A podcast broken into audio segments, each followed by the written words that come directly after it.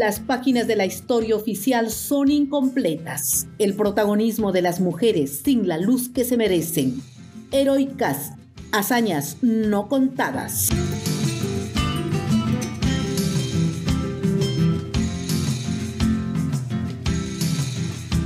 Hola amigas, amigos. El episodio de hoy la dedicamos a una estratega política militar que bien representa a la mujer peruana en una contienda bélica internacional.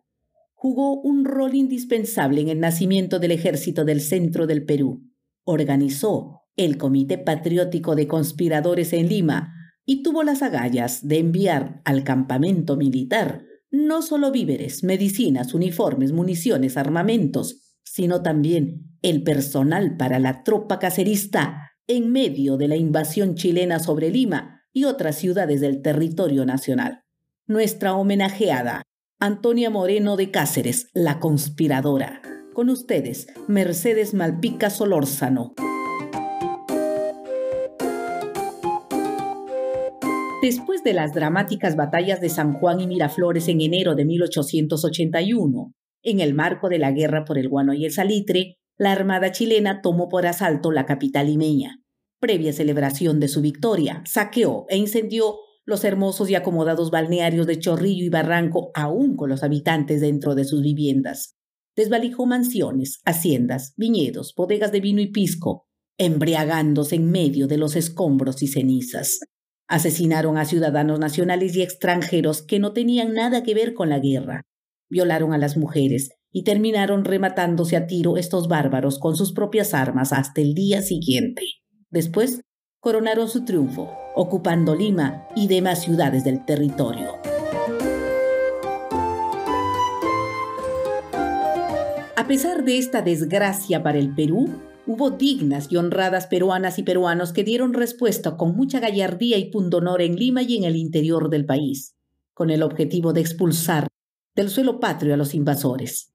En ese contexto, el caudillo Andrés Avelino Cáceres internó en la Sierra Central para dar paso al proyecto de la campaña de la Breña. En la capital, la insigne Antonia Moreno de Cáceres, quien formó parte del proyecto de la campaña de la Breña, no perdió ni un segundo para desarrollar toda una estrategia con esa misma visión. Para ello, formó alianzas con mujeres y hombres de toda condición social, política, militar, económica y religiosa, pese a la férrea persecución, allanamientos de viviendas y destierros por parte de los invasores. Razón por lo que esta miliciana y madre de tres niñas tuvo que vivir clandestinamente de casa en casa mientras residía en la capital, pero nada de ello le amilanó. Pruebas al canto. En esta oportunidad nuestra protagonista será quien nos brinde pasajes de esta gesta patriótica, narrados por ella misma en sus memorias titulado Recuerdos de la campaña de la Breña 1881-1883, y textualmente nos dice así. Mi dignidad de peruana se sentía humillada viviendo bajo la dominación del enemigo, y decidí arriesgar mi vida si era preciso para ayudar a Cáceres a sacudir el oprobio que imponía el adversario había formado en Lima un comité patriótico de conspiradores y mientras estuve escondida, no perdía la ocasión de conferenciar con ellos, burlando la vigilancia del enemigo. Con don Luis Carranza, que fue director del comercio, don Federico Luna y Peralta, con el ultrísimo obispo Tordoya, quien presidía el comité y era un ferviente patriota. Por otra parte, nuestra conspiradora señala que tuvo como aliadas a valientes y decididas mujeres de la aristocracia limeña, como también a modestas servidoras que la secundaron.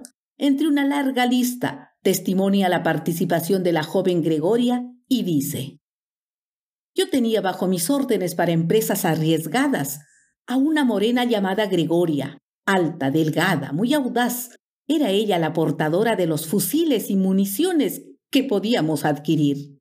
Impávida ella, pasaba al lado de los policías chilenos, llevando cada vez dos rifles bien atados a la cintura, disimuladas bajo sus largos vestidos y sosteniendo al brazo un cesto de municiones ocultas entre las legumbres. Gregoria cruzaba alerta las calles de Lima con su terrible carga. La mirada altanera chispeante de odio a los invasores.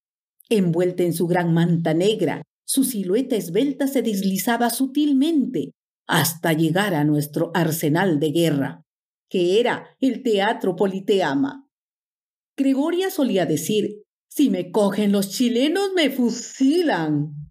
Pero esta idea no la cobardaba, su coraje era temerario. El señor Nicoletti, un italiano dueño del mencionado Teatro Politeama, fue otro servidor heroico del Perú. Me ocultaba las armas debajo del proscenio y de los palcos. Y mientras duraba este ajetreo, pasábamos horas de tremenda angustia. Si alguien nos hubiera sorprendido y si los chilenos hubiesen descubierto que Nicoletti nos concedía tan peligroso albergue, el perjuicio lo hubiera sufrido no solo Nicoletti, sino también el ejército del centro, que tanto necesitaba de nuestro auxilio. ¡Qué tragedia hubiese ocurrido!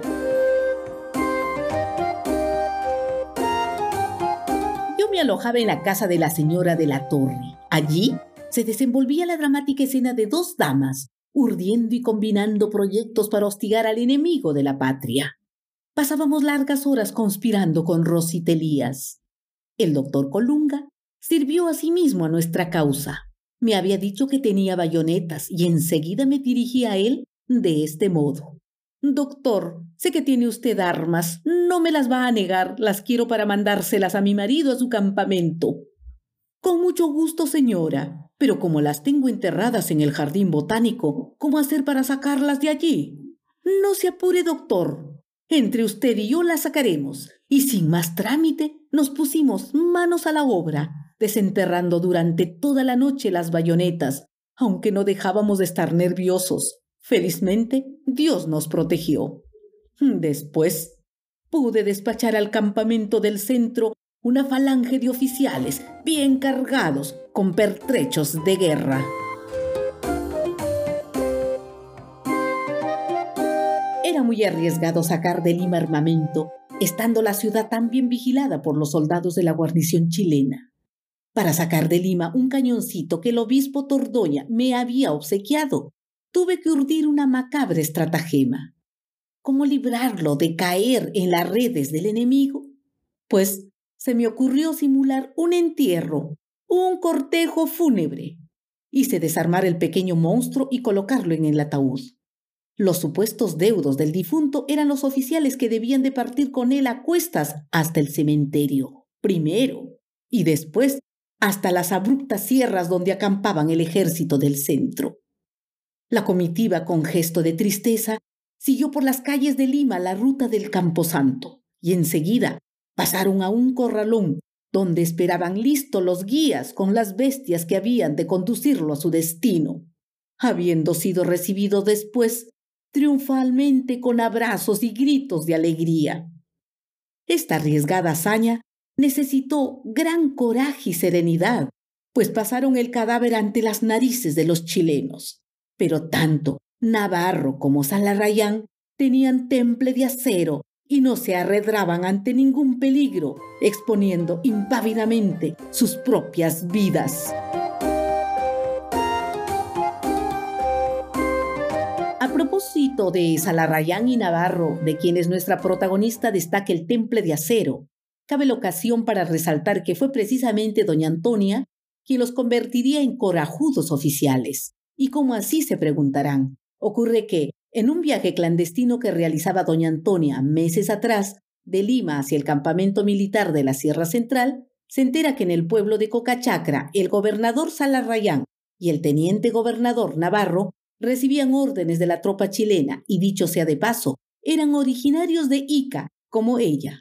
Una vez que los tuvo frente a frente, los amonestó con firmeza. Al respecto, nos narra lo siguiente.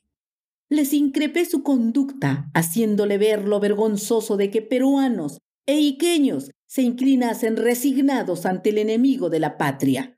El deber de ustedes, les dije, es seguirme al campamento de Cáceres, donde se lucha por el honor del Perú.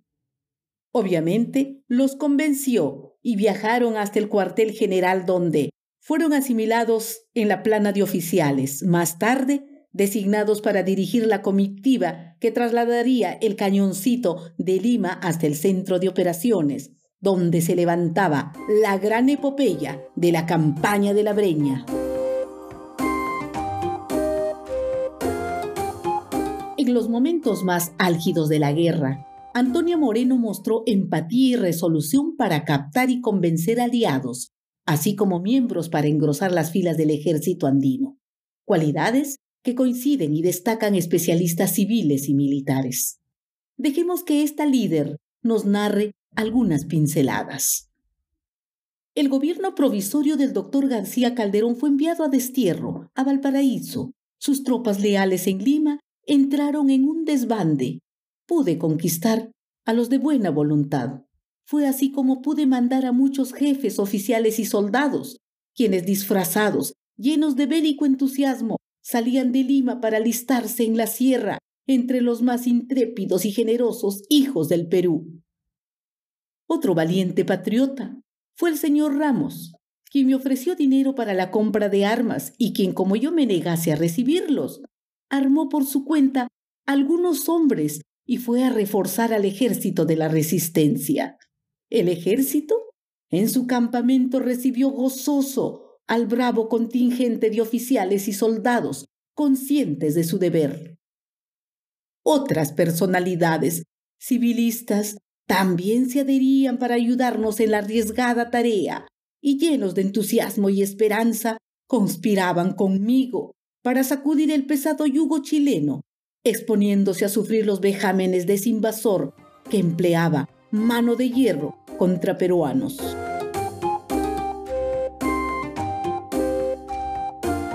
Podemos cerrar las páginas gloriosas de Antonio Moreno de Cáceres sin destacar que cada acción heroica de la conspiradora hacía que Patricio Lynch, jefe de las fuerzas invasoras, destemplara su voz diciendo, esa señora conspira, esa señora conspira. Y nuestra heroína, a pesar del gran desafío, se mantenía tenaz y decidida, con miras de recuperar el suelo patrio con honor y dignidad.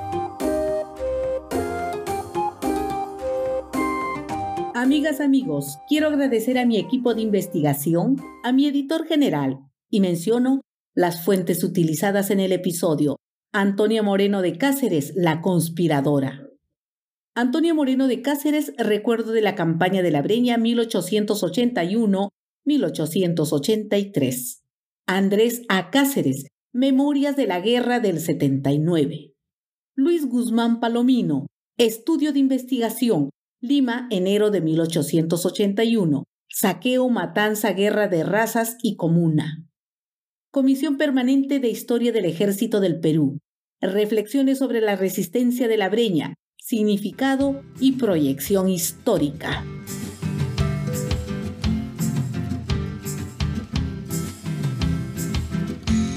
Gracias por sintonizarnos. Recuerden, el primer domingo de cada mes, nuevos episodios en nuestra web www.heroicasperú.com.